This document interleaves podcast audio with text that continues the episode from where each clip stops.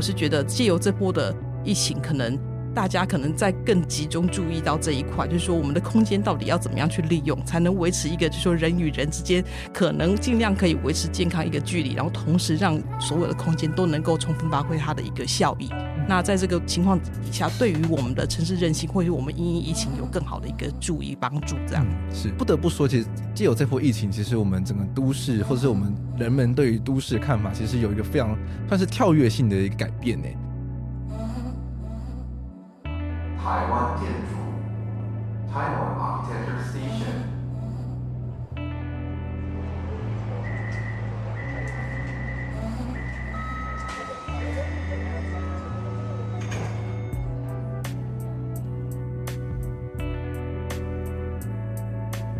Hello，欢迎再次收听建筑家 Podcast，我是博翔。本周节目是与台湾建筑报道杂志社共同制播。带你看到杂志专题的幕后，邀请当集编辑、客座主编或是当事人，来让你听见建筑圈不可不知的事情。十二月初刊的第三百一十五期杂志，以后疫情时代的城市规划、建筑设计与防疫管理为题，可想而知，本期节目就是要与听众们一起来思考疫情后在建筑在都市所造成的改变，还有我们的观察。而要跟要与我一起讨论这个主题的来宾呢，也是我们的老面孔，让我们一起欢迎。吕慧颖编辑，编辑你好，大家好，我是慧颖。是，那其实我们可以想到的时候，这 COVID-19 从二零一九年的十二月爆发以来，到现在其实已经已经算两年了吧。那他世界呢，就是因为他的关系，其实有做一个非常大的改变，就是我们之前的话到处飞来飞去啊，旅游啊，每天都在想说哦，规划年假要去哪个国家玩。那现在的话，也只能说我们年假要去哪一个城城市乡镇玩这样子，对。那其实虽然说疫情有这样，好像就是起起伏伏了，缓和了一下下，但最近那个 Omicron 还是我不是很确定它怎么，嗯，Omicron 对，Omicron 又开始肆虐了，然后顿时间也以为二零二三年可以出游玩的曙光，又突然之间就啊，暗淡了下来，蒙上了乌云。对，所以就感觉好像就是好像很难回复到二零一九年那个疫情前的状况了。那其实就是存在着这样子。疫情就不断的反扑的这样状况，那其实我们可以观察到是说整个城市啊，整个都市也因为这一波疫情以来，其实有做了非常非常多的改变。其实我们自己个人的生活习惯，就是可能出去的时候一定要戴口罩，到哪里都要喷酒精消毒啊，然后甚至有些大楼还会有那种就是四周都在喷酒精的那一种，就是过道，让你就是全身都消毒。那量额温不必多说，是到处都一定要的。那甚至像是打卡的实名制，就变成是我们生活的一部分。那其实我也非常的好奇，就是慧颖还有观察到，就是整个城市中有做什么样的改变呢？其实刚刚提到就是生活习惯的方面，我就觉得说，大家以前可能譬如说，在前一阵子还在三级的时候，我们台湾很有一个很著名的叫做“世界的奇迹”，嗯，就是我们自主封城的那个现象，就是自己把自己关在安全的一住宅的一个范围里面这样子。然后想说，我觉得那个时候给我的冲击其实是最大的，就是我们真的是限制了自己的一个就是呃活动的距离。然后活动的范围，然后尽量采取所谓固定足迹的一个方式去生活，这样子。那我是觉得说，从三级降到二级，当然我们有很多很多各方面的一个就是休闲游憩活动又重新回来了，包括我们跨乡镇的一个旅游等等这样子。那不过刚刚其实最明显应该是说，我们旅游或是生活的足迹的方面，我们是越来越去在意这样子。所以刚刚包括了刚刚的十连制等等。我们对于足迹的记录，然后足迹的一个关照这一点，其实我觉得已经慢慢的就是深入到我们的日常生活啊，我们的脑海当中。我觉得这个应该是疫情带给我们最大的一个改变。嗯，是。那其实整个城市的生活有做了非常非常多改变。那像是我们五月疫情爆发，那很严重三级的时候，像刚刚慧颖提到的说，我们都把自己关在家里面嘛。那同时上班也变成是远距离的上班，大概维持了两两三个月吧。我记得没有记错的话，那段时间内其实。很难说到底是很开心还是郁闷。那如果像是很多台北的租屋族来而言的话，可能就是你自己小房间里面就只有你自己，然后可能就顶多就多一个宠物。那其实那种。狭小的空间，其实对于一个人的身心健康啊，然后那种跟跟城市、跟其他人的那种疏离感，其实也会是这波疫情以来突然被发现说，其实城市对于一个人的个体的心理而言，其实影响是非常大的。这这部分我们可以晚点再谈，但是我们先聚焦在这整个都市啊，然后城市的改变。那其实，在这一波的疫情的影响下呢，其实就有非常多的国家、非常多的研究机构，其实也开始提出了一些比较不一样的看法。比如说，我们可能从我们家到都市中心去上班，台湾的话，可能台北市可能说一个小时，就算是哦好久哦，但是其实在国外的话，可能动辄就是什么一个小时、两个小时以上，然后单程哦，他们然后这是一个很正常的事情。比如说像是我亲戚他在纽约上班，那他家可能是住在 New Jersey 或者像是住在 Brooklyn 的 Queens，他可能光是电车到市中心去，可能就是要一个小时以上。他们觉得这是一个很正常的事情。但现在呢，因为疫情的关系，他们可能就觉得说，哦，我们可能变成是一个城市的活动交通的时间，可能要控制在他们十五到二十分钟以内。那整个城市的规模可能也因此稍微做了缩小，然后就有提出像是一些微微型城市啦，或是微动时代的这样子的倡议。慧颖对这件事情有什么样的想法？其实微型城市这件事情，就是刚刚讲说，因你所谓的，就是应该是说，整个疫情之后，我们对于防疫这这样子的一个措施，相信是说，在微型城市这个概念底下，其实是说我们在一定的可控制的范围里面，尽量满足我们生活所需。所以在这样子的话，相对之下，我们就是足迹限制在一个可控制的范围。当有疫情发生的时候，我们也可以在这个可控制范围去尽量做到就疫情的一个限缩这样子。所以微型城市的提出，事实上是在十五到二十分钟这样子一个生活圈的范围里面。尽量满足你食衣住行各方面，可能包括工作这样子的一个需求。那所以这样子的一个就是移动的方式，可能就跟我们以前移动的方式不太一样。那我们以前借助各式各样的，譬如说交通系统、交通工具等等，去做一个比较长距离的一个运输。那这样子一个就是微型城市的时代的来临，或是说这样子的一个应该是转变的一个措施的话，事实上就带动刚刚您所讲的所谓的微动时代。那微动式就等于说，我们要怎么样借助可能更多的一个友善步行或是友善。自行车这样子的一个交通系统，就是协助我们，就是达到所谓的一个卫星城市，然后连接我们生活所需这样子的一个目的。嗯，所以等于说这是这样子疫情之后的一个现象。嗯，是。其实我觉得大家应该都非常的就是有印象深刻，就是当时候疫情很严重的时候，其实就是北捷就是出现了难得一见的，可能说一整辆班次上都没有人的这种盛况嘛，甚至像是台北是最繁忙的板南线。这蓝线其实都没有人在做了，因为大家就很害怕的时候去做这种大众交通工具的时候，可能就会提升染疫的几率。那他们可能因此呢，不管是巴士也好，这种大众运输交通的班次都因此而大幅的减少。那大家可能觉得说，哦，好像坐计程车是一个比较安全的选择。那其实因为在台湾，我们的移动距离相对起来是比较短的，可能比较没有那么。明显的感受，但是像是在其他国家，比如像是美国，他们就有一个建筑的公司叫 Gensler，它的二零二一城市脉动调查其实就提到是说，超过了三分之二的受访者都考虑从都市搬到一个更小、人口更少的地方。那比如说像是郊区啊，或是农村，就是想要去跟其他的邻居可能有更多的距离。那可能就是因为搬到比较小的地方，它可能就是它的房子也可以比较大，那可以比较有办法去规划出就是可能的工作的空间啊，然后。就是可能家庭的空间，那可能会有比较多的像是前院或后院的空间，让自己的小孩有地方可以跑跳。不像是在城市里面的话，你可能就是住这种小公寓，那就是变成说每天的生活都被限缩在那个小公寓里面，也没办法出去公园，也没办法去运动，他就觉得说啊这样子生活就很苦闷这样子。那另外的话，其实像是墨尔本呢，他们的就有提出一个二十分钟的生活圈实验方案。那他们就是讨论说，是不是能建立一个多中心的微型城市，去降低大都会区人口染疫的风险，让各个中心去保有弹性，然后去应付灾害能力。那其实会提出这样子的微型城市，很大一部分其实就像是我们刚刚都有提到是说，那每一个微型城市它都必须要有一个算是完整的功能，因为其实大家可能也会有意识到说，这次的冲击很大的其实是。各国之间的运输，因为我们曾经已经发展成是一个非常仰赖，就是不管是货运也好，或者航空船运也好，那其实我们都是把，就是可能说我们吃吃的东西可能是美国来的，我们用的产产品可能是中国那边进口过来的，我们都仰赖其他国家去提供这样子的服务，让我们的生活是可以很容易达到，这是一个很。丰满的状态，但在这样子疫情底下的时候，就是航运也或或受到很大的影响，塞港啦，或者是像是最近的，就是可能物价飙升等等，突然发现说，呃，我们好像不能再仰赖其他国家来提供我们所需要的物资，反而是我们会需要说，让我们自己国家去呈现这种自给自足，甚至到很严重的三级的警戒状况下的时候，我们可能要在十五二十分钟之内都有办法去买到东西，然后很安全的回到家。而这样子的微型城市呢，就让大家思考是说，哦。所以，变成说，我们的城市不只是是一个，就是仰赖其他地方去运输到我们所需要物资，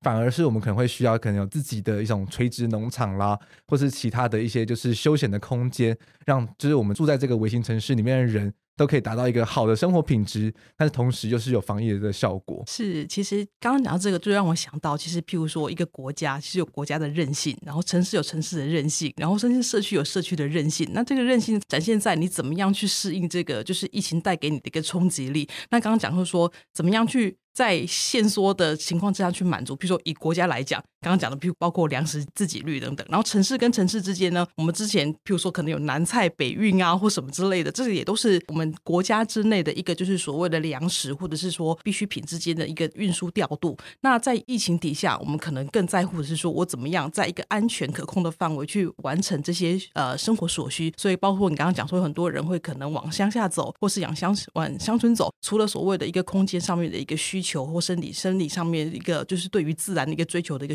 一个需求之外，他可能在于，譬如说，他可能在各方面所谓自给自足能力，可能也许可能更能够达成这样子一个状态。那所以其实这个我觉得在整个。所谓的微型城市生活圈这个概念，其实这个概念应该在差不多我念研究所的时候，大概二十年前的时候，对对对，其实就有相似的概念。其实那时候他讲讲的是所谓的服务圈的一个概念。那这个事实上就是会涉及到说，哎，步行多少分钟之内，你可能就可以到小学；步行多少分钟之内，你就可以到中学，然后会有市集等等。那我觉得那时候的概念，其实在于就是说，可能是去中心化，对于每个地方发展的一个公平性的问题。那可是现在套到这样子，哎，我们。又回到当初的一个就是服务圈或是微型城市的讨论的时候，等于说我们的一个目的是来自于就是疫情的阴影。事实上有很多概念就是并不是新概念，而是在这个环境条件之下，你怎么样去给它新的意义，然后做一个新的一个阴影。我觉得这个可能是现在要快速去调整的一个地方。嗯，是。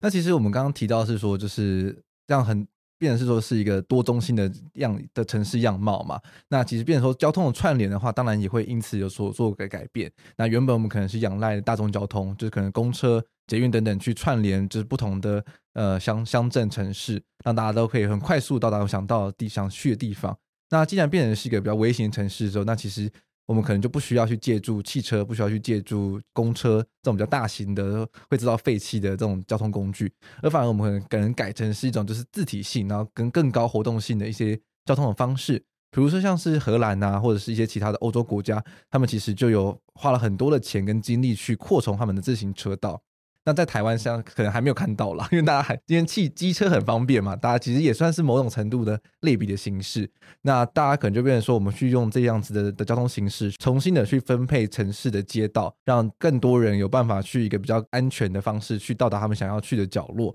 那其实，在我们刚刚提到的是比较城市面的改变。那其实城市面的另外的改变，其实就是我们开始更重视的就是公共设计。所谓的公共设计呢，其实就是说，呃，原本的城市里面，可能就是像台湾那个台北为例好了，就是比较一个紧凑的城市的感觉嘛，比较没有绿地，比较没有就是那种大幅度的这种小规模的一些公共设施，让大家可以在十五到二十分钟内的距离里面就有一个可以放松的空间。那在这样子这波的疫情底下呢，其实就有很多的国家也重新的去思考，是说。有没有一个方式是可以提供一个更高适应性、更高弹性的一种公共空间的这种设计？那例如像是说，因为我们其实在做建筑设计的时候，其实很常很常讨论就是所谓的弹性化的设计。那在这波疫情下，它更是重要。那比如说像是一个保持开放的公共空间，那去制定一套标准，让它是说，比如说。维持在一个人与人之间都是一点五公尺的距离的安全之下，可能是比较紧凑的图书馆的空间，但是可以在这一波疫情底下的时候，突然间变成是可能像是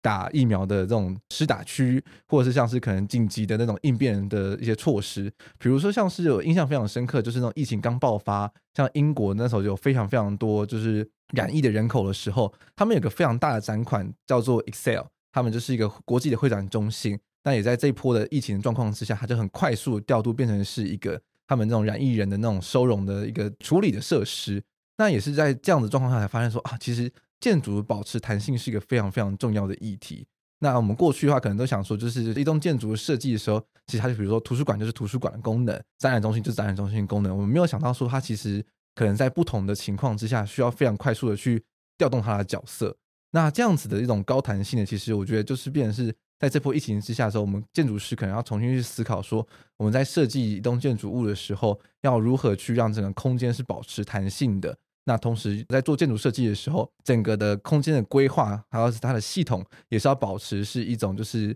可以免除让大家可能很容易就染疫的这个状况。是，其实这个讨论其实由来已久，只是说在这次疫情底下，可能都被集中在一起一起讨论了。那譬如说，在以前的都市规划里面，我们常常讲说，哦，就是都市就是一个。白天上班的时候充满了人，但是晚上一下班就是死寂一片，就是这样子的一个，就是我们过往的一个所谓的一个城市空间的思考，就是那样子的一个脉络。那那时候其实多年以来一直不断的被思考、被检讨，这样只是在这一次的疫情当中，我们又在就是更集中的去做讨论。那有关于就是说，因为毕竟就是城市，就是例如我们讲的寸土寸金，那怎么样让每一个空间都发挥到更好的一个效益？那弹性的一个维持，其实就是。非常重要的事情，包括你刚刚讲的，不管是公共空间，或是半公共的空间，甚至是说建筑里面，就是室内的空间等等，可能在这波疫情底下，都必须要做一个所谓弹性的调整。包括我刚刚讲的居家办公，然后还有所谓的就企业办公时间，你怎么样去做弹性调配等等，这事实上都是涉及到所谓的空间上面的一个重新的思考跟规划。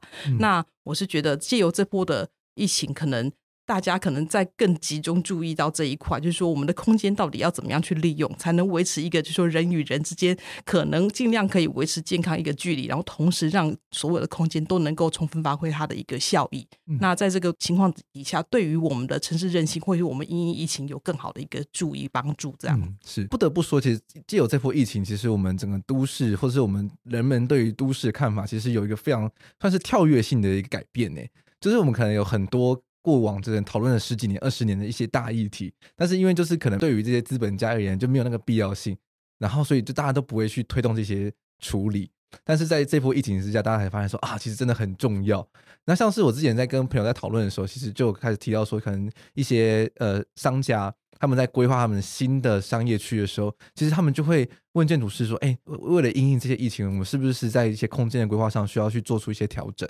那我们需要做什么样的调整？这样子，那我听到了一个范例，比如说像是在做 IKEA 的那个桃园的这新的卖场的时候，他们就有在讨论，在思考是说，那因为疫情的状况下，可能就是室内用餐这部分可能的面积可能就要稍微减少，那不把部分的空间变成是一种半户外，或者是甚至是就是完全露天的方式，让大家可以在户外中用餐。然后去减少可能就是在因为用餐期间那种飞沫啊，或者是一些就是这些呃人太聚集，然后又封闭用空调状况之下的染疫的风险。但我觉得这其实是一种很正向的循环，因为如果当每个建筑物都是变成是这种就是封闭的状态之后，其实建筑物跟建筑物之间、跟人还有跟都市，其实是一种很呃分离的状态。那借由这些半户外或者是这种露天的一些空间开放出来之后，其实我觉得有某种程度上而言，也算是。拉近了人跟城市之间，还有跟建筑物之间的那种距离，那就让我想到说，我最近在看一本书，是一个呃韩国教授他在写的书，呃，我看一下他的书名，他是说说城市如何运作，从人文学看待城市的十五种观点。那他这本书中就有讨论到说，为什么我们城市看起来比较丑，或者是说为什么我们现在人不在城市中去做移动？那其实就有提到是说，因为是道路的速度，然后还有这建筑物的这种封闭性的状态。那道路速度的话，就是因为我们可能现在因为因应之前十九二十世纪这种汽车为主的那种状态下，所以整个道路的就可能就无限的拓宽，可能实线道啊，然后可能就是都是这种让汽车去跑，所以两侧的街道呢，然后又没有很足够的的人行道的设置之下，那其实就是整个人就不会想要在路上去做移动，大家都想说那就是坐公车、坐计程车，很快速到达目的地就好了。那在这波疫情之下，其实我们可以看到是说。我们开始去思考，说是不是要把部分的车道变成是自行车道，甚至像是美国之前就看到是说，因为大家不能去室内用餐嘛，他们甚至说空出一条道路，让商店啊、餐厅啊，把部部分的餐桌去设置在户外区，让人可以在户外用餐，去减少这样染疫的风险。那其实就是可以看到说，其实就是借由这波疫情之后，整个城市有一个非常非常大的幅度的改变。虽然说像这样子办户外的用餐的形式在台湾还没有看到，可能是因为大家其实毕竟 车子的量还是蛮多的，但是可以这个可以从国外看到是说，其实有非常多值得我们借鉴的地方，其实就是我们在未来去做一些城市规划或者建筑规划的时候，其实会需要去做一些。调整这样子是我们在疫情之前，我们对于都市思考方式就是交通要有效率，然后盖建筑要有效率，是，然后交通要有效率是什么样的状况呢？就是汽车跑好跑满跑得快这样子，然后呢，那建筑有效率是什么样？就是盖好盖满盖得高这样子，那就是这种状况底下有很多，其实，在以前的空间里面，其实我们会有所谓的半户外半开放空间，譬如说骑楼，譬如说沿廊。这样子的一个空间。事实上，在我们这样子一个思考，就是盖好盖满跟走好走满这样子思考底下，其实这样子的一个空间在都市里面是应该是消失的一个状态。这样子，那所以当疫情发生的时候，我们就开始思考，就是你刚刚讲的所谓的用餐空间移到户外去，或是半户外空间的时候，就会让我们思考以前的一个建筑形态形式的时候，当它不是追求盖好盖满那样子，就是。所有的东西就是容积率盖到最满这样子的一个 状况下，我们事实上有很多的一个，譬如说弹性或是思考的一个可能性。那些可能性事实上可以让我们有更高的都市的一个应对于我们的冲击的一个方式。那这样子一个空间事实上也是一个增进，譬如说呃人与人之间的交流，或是缓冲，譬如说不管是交通啊，或是空气各方面的一个带来的负面影响的一个空间。嗯、那这个东西事实上。我觉得在未来，可能在这两年的疫情之后，应该会慢慢的再重新被思考回来，这样子空间它的必要性的存在，那在都市里面它的扮演的意义是什么？这样子，对。是因为我自己的之前是去伦敦，在路上走的时候，其实会看到很多的这种企业大楼，虽然说他们这都盖得很高，但他们其实都会去开放部分的空间，去作为可能像是绿化或者是城市中的一些休憩的角落，让不管是路上走的路人也好，或者是他们城他们。大楼使用者也好，就是会有个喘息的空间。那也希望说，在台湾的，就是未来的建筑规划上，在都市上，新的建筑物完成了之后，会有更多的这样可能性，而不会是说是大家就是把东西用满啊，然后去申请什么绿地奖励啊，然后就把它围起来这样子，这就很可惜嘛。因为就是城市中其实就会有需要去拿捏这样子，如何去释放出多的空间，让附近的人可以去做使用。然后让，但这样的空间其实也是某种的弹性化的预留，去因应未来的可能性嘛。因为像比如说，像之前新卖场落成的时候，大家就可以看到说，因为疫情啊，大家量额温啊，然后要扫实名制，然后就大排长龙这样子。但是如果就在露天的状况下的话，其实就不是一个这么舒适的状况。所以，比如说那种半户外啊，可能会有比较多的遮掩的空间，未来在做设计的时候，可能会变成一个必要的，呃，算是设计的元素。那如何去让这些空间变的时候，可能是疫情状况下停等的空间、休息的空间？然后让大家可以再去消化那个排队的人龙，或许都会是一个状况这样子。是，当然是说我你如果举老街的话，也许不是一个很适当的案例，因为 老街在我们印象中是假日充满了人，挤满了人这样子。但是我是想说，就是用用用一个空间来对比，比如说光是所谓的百货零售，那你把百货公司跟老街那样子，譬如说你有一个空间，你是可以休憩、逛街，或者说人为什么不愿意在城市的一个比如说呃户外空间里面停留？可能你没有给他这样子一个机会，就是所谓百货公司就是。是你计程车或公车到之后，马上冲进去保护公司里面。夏天就是要吹冷气，然后冬天就是要吹暖 暖气。那因为什么呢？因为在街道上面，你可能不是太冷，就是太热的状况。那所以在这个部分的话，等于说，也许当我们去思考到说，整个城市要怎么样去友善，更有益我于整个城市，或是整有益于人的健康的时候，这些所谓的从就是都市设计开始的一些细节，我觉得会慢慢的。会重新的再被检讨，或是捡回来思考这样子，对，是没错。那其实因为因应疫情啊，那其实诊所的空间也有做一些调整，对不对？那可以观察到说，像是我们台湾设计研究院，那在近年其实都有陆陆续续提出几个不一样的方案。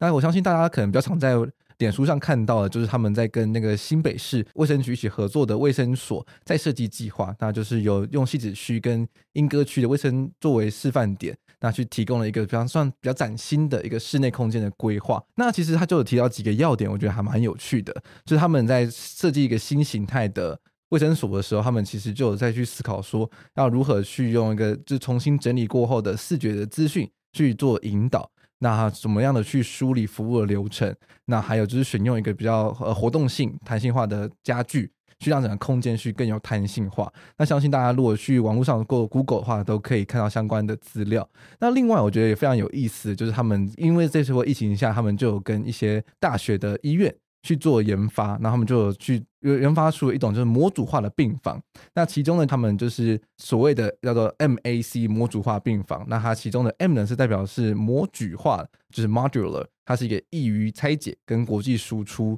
的意思。那 A 代表是可随行适应环境，adaptable，然后去让病房是可以随时运输到地方呢，它不受到地区的限制。那 C 代表的是 convertible，就是是它除了平常可以当成是一般病房去做使用，那在紧急的需求时候，比如说像是最近之前阵子疫情比较严重的时候，它可以改变成是一个负压病房或是加护的病房。那除了这个案子之外，它其实九点九点建筑师事务所他们其实也有因为这波疫情的时候又去提了一个就是那种。算是模组化病房的那种负压病房的方案。那其实就看到说，因为就是因应到这种疫情的突发状况下的时候，不只是都市，那其实在病房的使用上，其实也会有这样子的需求。那台湾因为相对起来疫情是比较缓和，比较没有那种突发性爆发的染疫的人口，那其实可以看到国外有很多的城市，甚至是一些中低开发的国家，他们其实都有这样非常大量急需负压病房，甚至说是连氧气罩都不够的状况。那我们开发国家是不是有什么机会去把我们的技术输出到这些国家，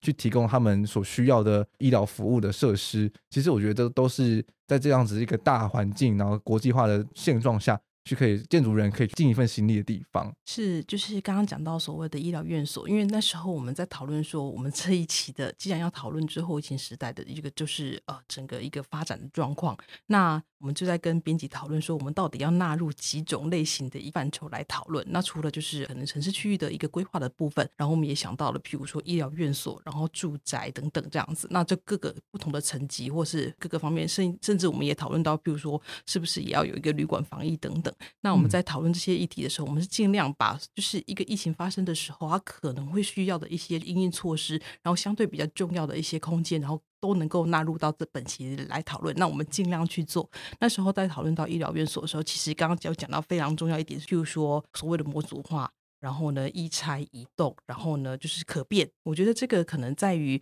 所谓的一个就是因。嗯，就是疫情的因应上面其实非常重要，因为模组化其实你就可以降低所谓的一个制造的成本，你可以在就是大量的复制底下，然后去快速去完成这样子的一个医疗设施的一个空间的需求，这样子。那我觉得不管是在哪个国，我觉得这个是应该是一种所谓的医疗储备能量的一种。那你要保持这样子的能力，然后随时随地有这样子因应性的可能性，所以他才讲说，那一般的时候我们可以当成一般病房使用。所以在某种状况之下，譬如说可能面对 COVID-19 的时候，我们就必须要把它变成负压病房。那所以有这样子一个可调整性。嗯、那我觉得这个部分的话，除了所谓的一个模式跟模组这样子的概念，事实上在材料还有在美学上面，事实上，譬如说台湾设计研究院，它也在这个方面其实也是很用心的，因为。包括模组化不代表它就是要长得方方正正，然后很丑。对，没错，它可能还是有必须要一个一个呃美学的调整这样子。因为毕竟住在里面的人是还是有心理上感受，尤其是在譬如说这 COVID-19 这样这这么大的一个疾病压力底下，他可能更需要一个就是说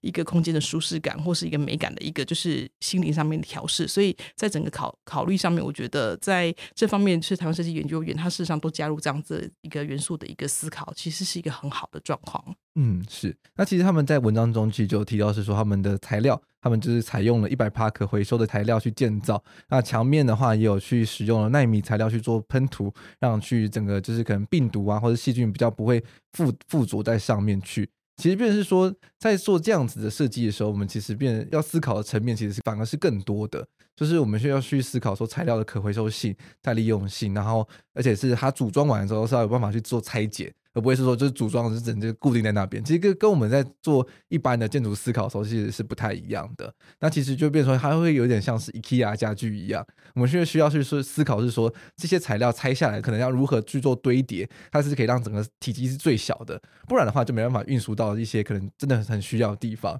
那如果你每一个拆下来的物件又很大的话，那其实可能连连在国内做运输可能都不是那么的方便。但是我觉得这也是一个很有趣的课题。那也是，就是在因，就是像是在这波疫情之后，它突然间冒出来的，应该也不能说冒出来吧，应该是说就是大家可以意识到是说它的这重要性这样子。是因为之前，譬如说我在做绿建筑的时候，其实读了很多有关于所谓未来建筑的东西。未来建筑的东西好多好多都在强度所谓的模组化，模组化为什么要这么做？因为在模组化的当中的这个过程，你除了把整个成本可以降低之外，另外一个是说，当你某部分有一个缺失或需要替换的时候，你可以很快的。很快速的去做一个修正，嗯、那我觉得这个东西的话，可能在未来，因为我们可能，譬如说讲一个，譬如说我们提到方舱医院这件事情，当方方舱医院现在因为某些国家的操作的过程，让我们觉得方舱医院其实上是一个负面的词，那但是事实上方舱医院的概念，其实我觉得它并不是不好的，它甚至是一个应对一个紧急的疫情的爆发，它必须要做的一个就是呃一个必要的一个可能是必要的措措施。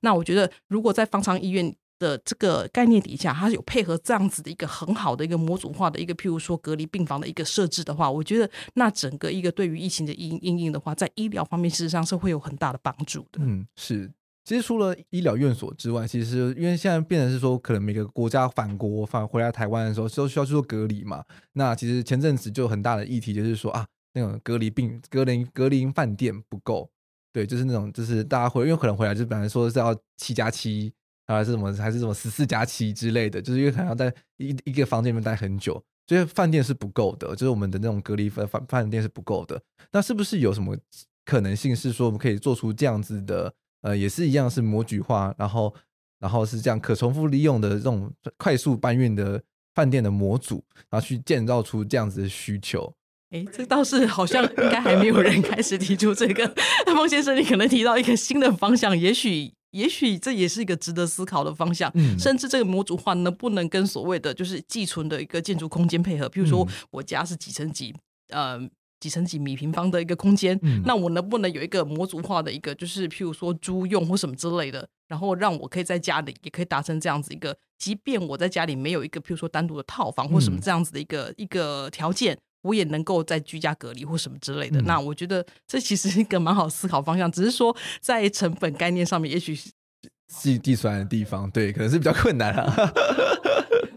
就让我想到之前就是前阵子那个日本的那个中银大楼。它也是用模具化方式去建造的，那它是那个黑川纪章的的建筑作品，那很可惜就是它已经被拆掉了，对，因为它算是很经典的模具化的一个案例，但很可惜就是它的这个 concept 并没有办法被很完整的运作起来，就是它是设定说它每个房间它其实就都是一个 module，都是一个 cube 这样子，他希望说可以让它可以做抽换，那这种建筑就是可以无限的去做使用，但可惜就是从来没有发生去做抽换的这个动作。对，所以这个模具化的这个可行性，在一栋建筑物里面，是不是有办法实际的 work 起来？其实也都还是需要很多东西去做印印印证嘛。那另外可能想到的就是可能性的话，就是其实美国那边有非常多的呃设计公司，他们其实都在在思考说有没有办法很快速的去做大面积的那种 3D print，去把这栋建筑物给 print 出来。那是不是有办法运用这样子 print 的方式去，就是快速的建造出一个就是那种隔离的区落也好？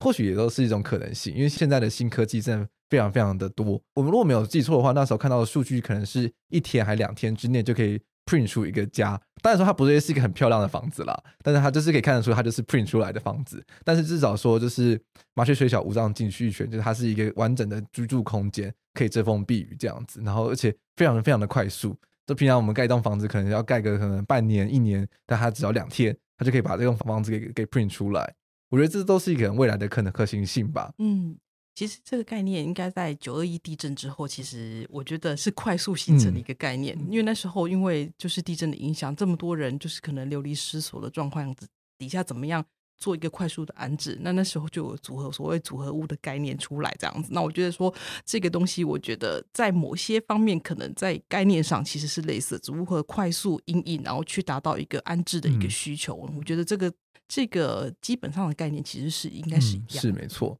那其实我们刚刚谈到非常多关于都市的内容。那在本期杂志中，还有去收录了一篇由 Benjamin Burkle 所撰写的，呃，应该说做访谈，它叫做《城市营造与社区建设密不可分》，疫情大流行进一步证实这一设计思路的重要性。那它这刚刚提到的这个。Ben Vercoe，他就是呃 UN Studio 的创办人，那也是他们的首席建筑师。呃，文章里面就提到了两个点，我觉得非常的有趣，就是所谓的社区建设跟场所营造。他说营造这个点，其实我觉得我们其实在过去节目中其实有不断的提到这个概念。那在整个台湾的可能在整个呃在做建筑设计上的时候，其实是一个比较少被提到的一个思维，我觉得。我们可能在学校在做建筑设计思考的时候，可能会比较常常会去做这这方面的思考，但是在实际的运用上的话，可能就少了这一块。那所谓的场所营造呢，我觉得它是一个更回归到人与人之间互动上的，去如何去塑造出一个就是属于我们这种 community 的概念。那如果以一个比较简单的方式来说的话，可能像是我们早期看到可能。眷村片里面，大家就可能邻居之间是非常非常熟络的。那可能小朋友都玩在一起啊，然后可能就是邻居之间，哎，妈妈家煮菜的时候缺盐的，就跟就敲敲邻居的门口，哎，那个帮妈妈跟你借一下盐，或者是跟你借下糖之类的。那这样子场所营造的，其实算是一种去让整个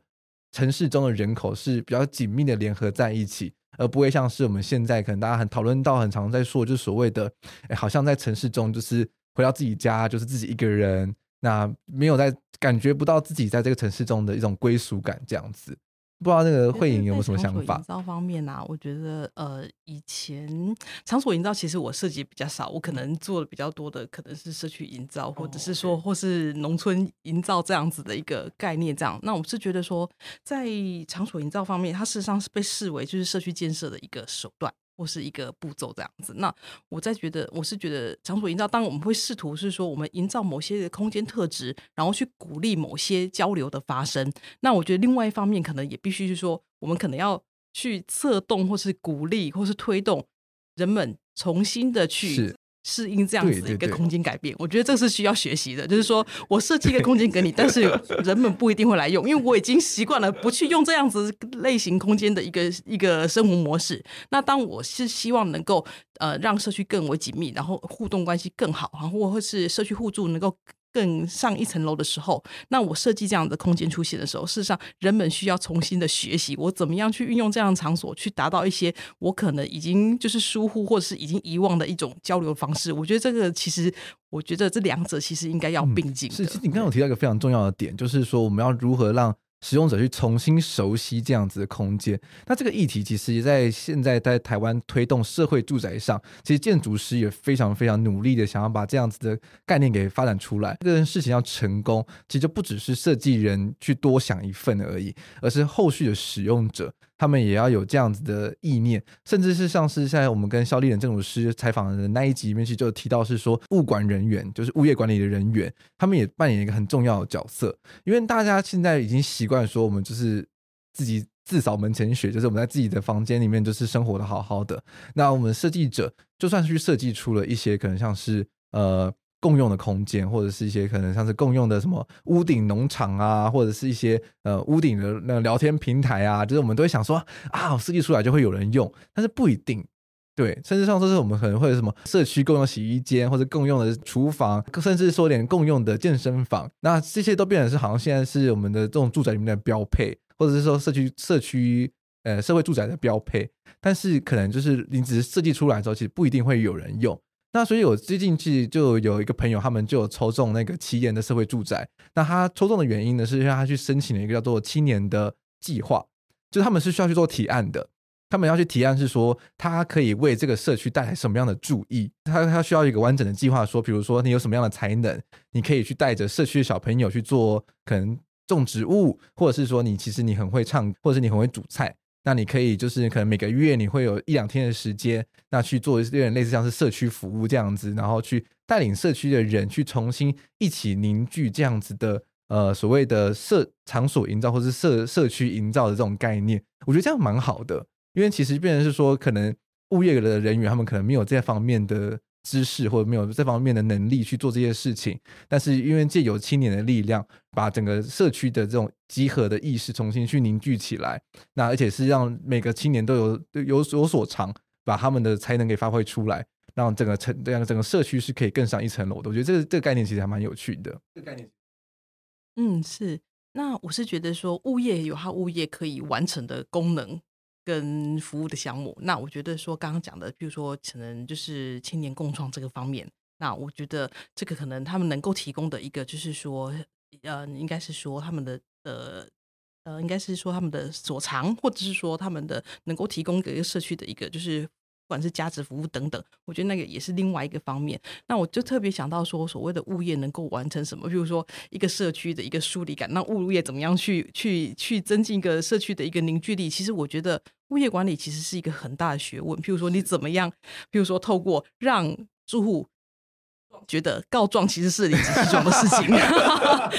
每一个反应都能够得到适当的回应，尤其譬如说在防疫期间等等啊，谁谁谁没戴口罩，哪一家如何如何如何，那我觉得这个东西其实在防疫期间其实其实更明显。那譬如说可能哪一家，譬如说从居就是返国回来，然后居家检疫，他可能需要哪些的服务，那邻居也许没有办法完全做到，那物业管理层可不可以就是去做这方面？那等于说借由这样子，他可能在这个功能服务上面可以去满足，或是凝聚重新凝聚一个就是社区的。一个一个一个共识，那我觉得这个是一个层次。那我觉得青青年的一个就是，其实我们那时候有很多社会住宅，刚刚你讲了，他可能有一个就是，譬如说，嗯，可能提出譬如一楼空间，它可能不是作为零售区。也不是作为商场，它可能是作为一个所谓的共创的空间。那为什么要这么做呢？事实上，共创空间可能因为在一楼，一楼是一个很神奇的地方，它是一个内外交流的一个，就是最频繁的一个一个区域。那如果让青年在这个地方，它有一个共创的空间的话，我会我相信。对于整个社区来讲，它创创造出一个完全不同的氛围。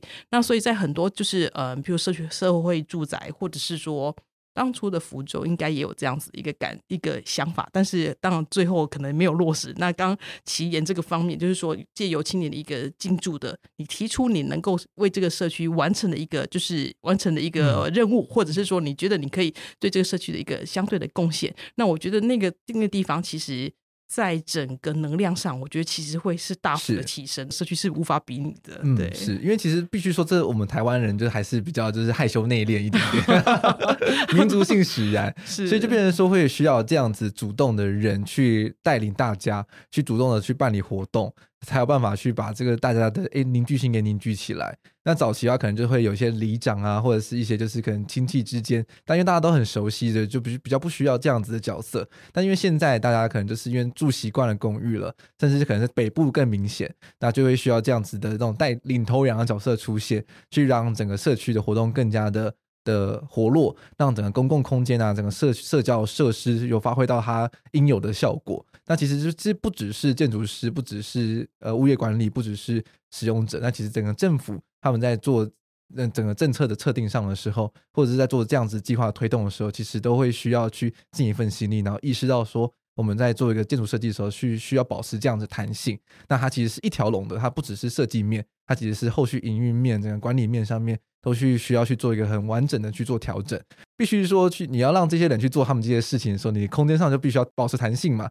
你政策上也要有弹性，不然的话你就会说啊，东西就是做完之后，然后就一切都归零了吗？那就很可惜啊。那其实我们刚刚讨论的非常多关于都市方面的的议题。那其实，在我们的办公空间跟住宅空间，其实在这本杂志中也有提到，也是在这波疫情下非常重点的需要去做改变的地方。那我们其实，在上一次跟慧莹讨论的时候，其实就有提到一个很重要的指标，就是 WELL，就是 W E L L，它这个健康建筑指标。对，那它在这波的疫情下之后，可以再提供我们什么样的一些建筑方面的思思考呢？因为在防整个防疫期间，我们对于就是住宅的想象啊，其实我们就是应该有几个重点，就是我们对于防跟治。所谓防，就可能我希望我的，尤其是在排水跟通风上面，我可能是做好一个更好的一个防堵，譬如说过滤，然后再就是稀释。那在治的方面，我可能就譬如说杀菌，对不对？还有包括整个譬如说超标的一个预知跟警报。那像。这样子的一个机制，事实上在威尔里面其实都讲得很清楚。但是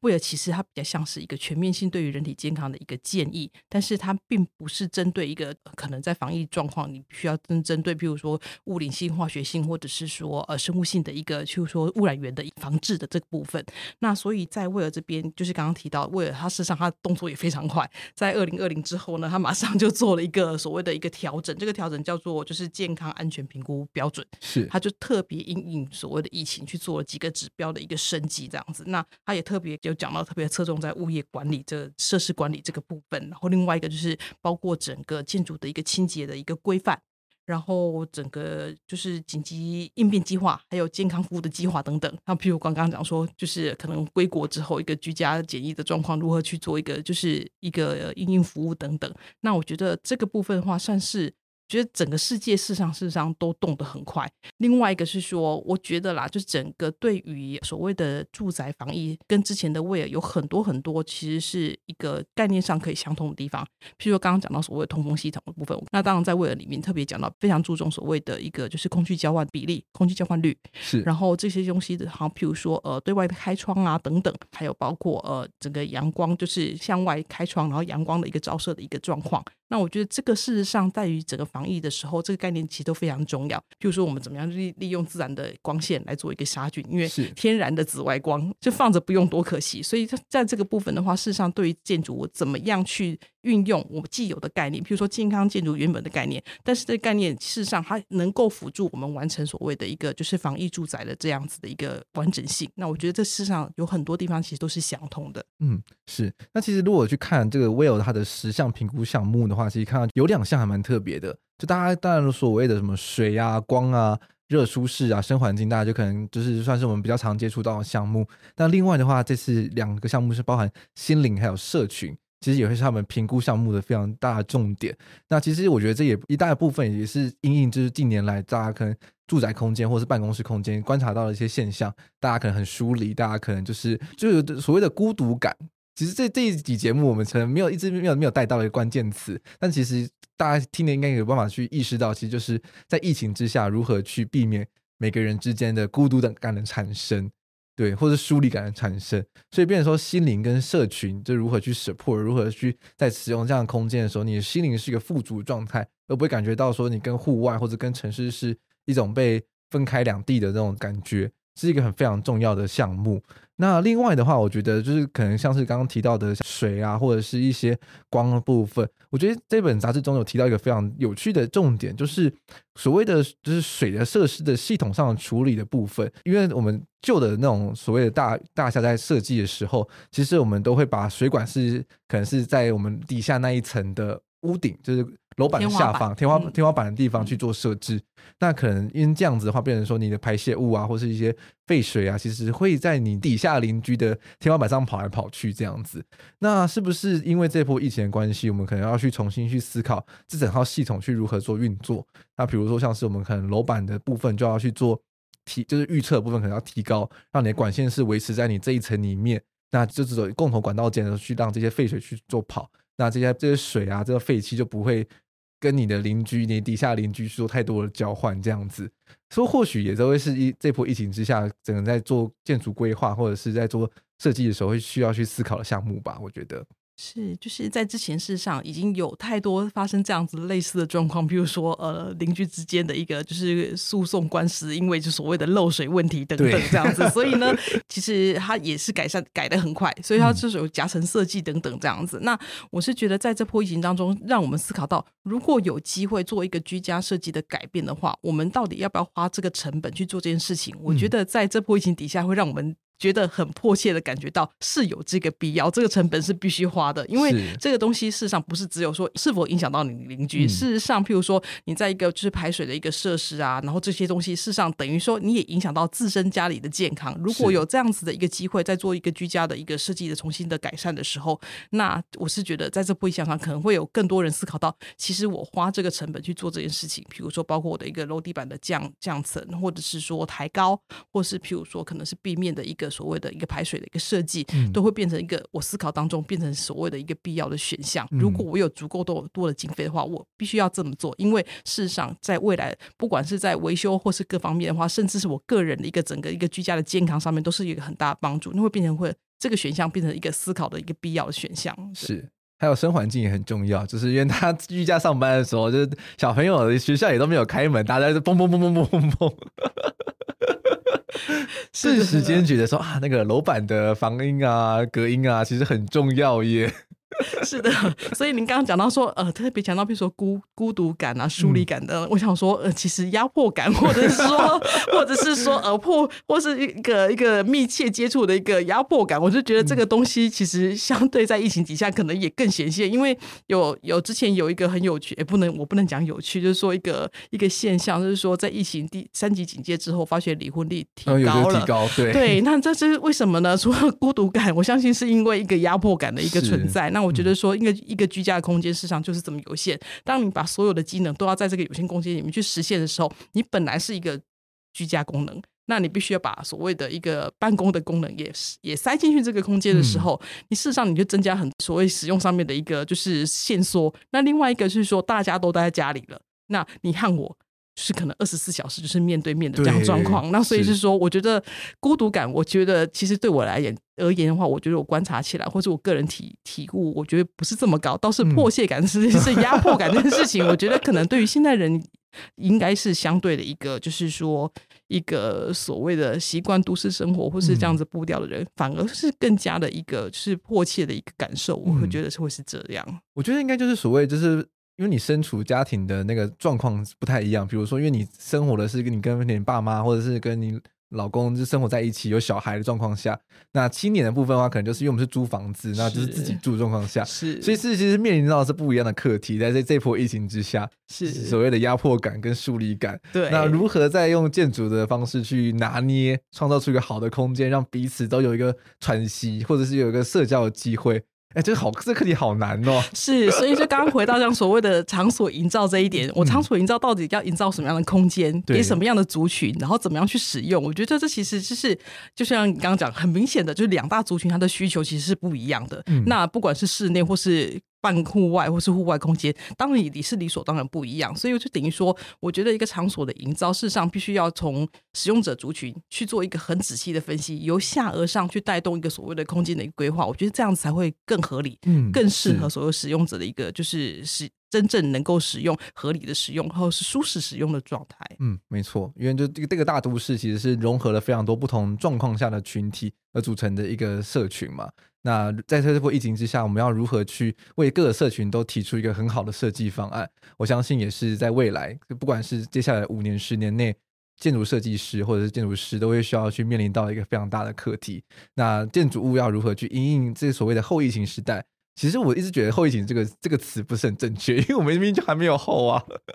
我们还身处在这个当下。那我们要如何去提前去？预料未来，去设计出一个好的后疫情时代的建筑物，那也是我们需要去好好思考，然后去研拟出一个更好的方案，让我们这个整个都市环境，不管是说我们未来真的是所谓走向微型城市也好，或者是说其实还是去维持一个就是很国际化的城市也好，那彼此都会有一个好的生活的品质，那其实或者一个好的都市品质，我相信这是一个各各个国家都会一一起面对的目标，这样子。那其实我们这集真的讨论的非常多，我相信在这集的杂志中会有更丰富的内容、更详尽的解释。那如果大家对于这次的讨论议题有兴趣的话，都非常去建议购买本期的台湾建筑杂志，在博客来、诚品的网络书店都可以买到。那如果喜欢购买电子书的话，在 UDN 的读书吧也可以买到这本杂志哦。当然，如果你想要每个月收到热腾腾的杂志，马上订阅台湾建筑杂志是最佳的选择。马上上网搜寻台湾湾建筑报道杂志社就可以订阅喽。那我们再次谢谢吕慧颖编辑来到我们节目现场，谢谢，谢谢。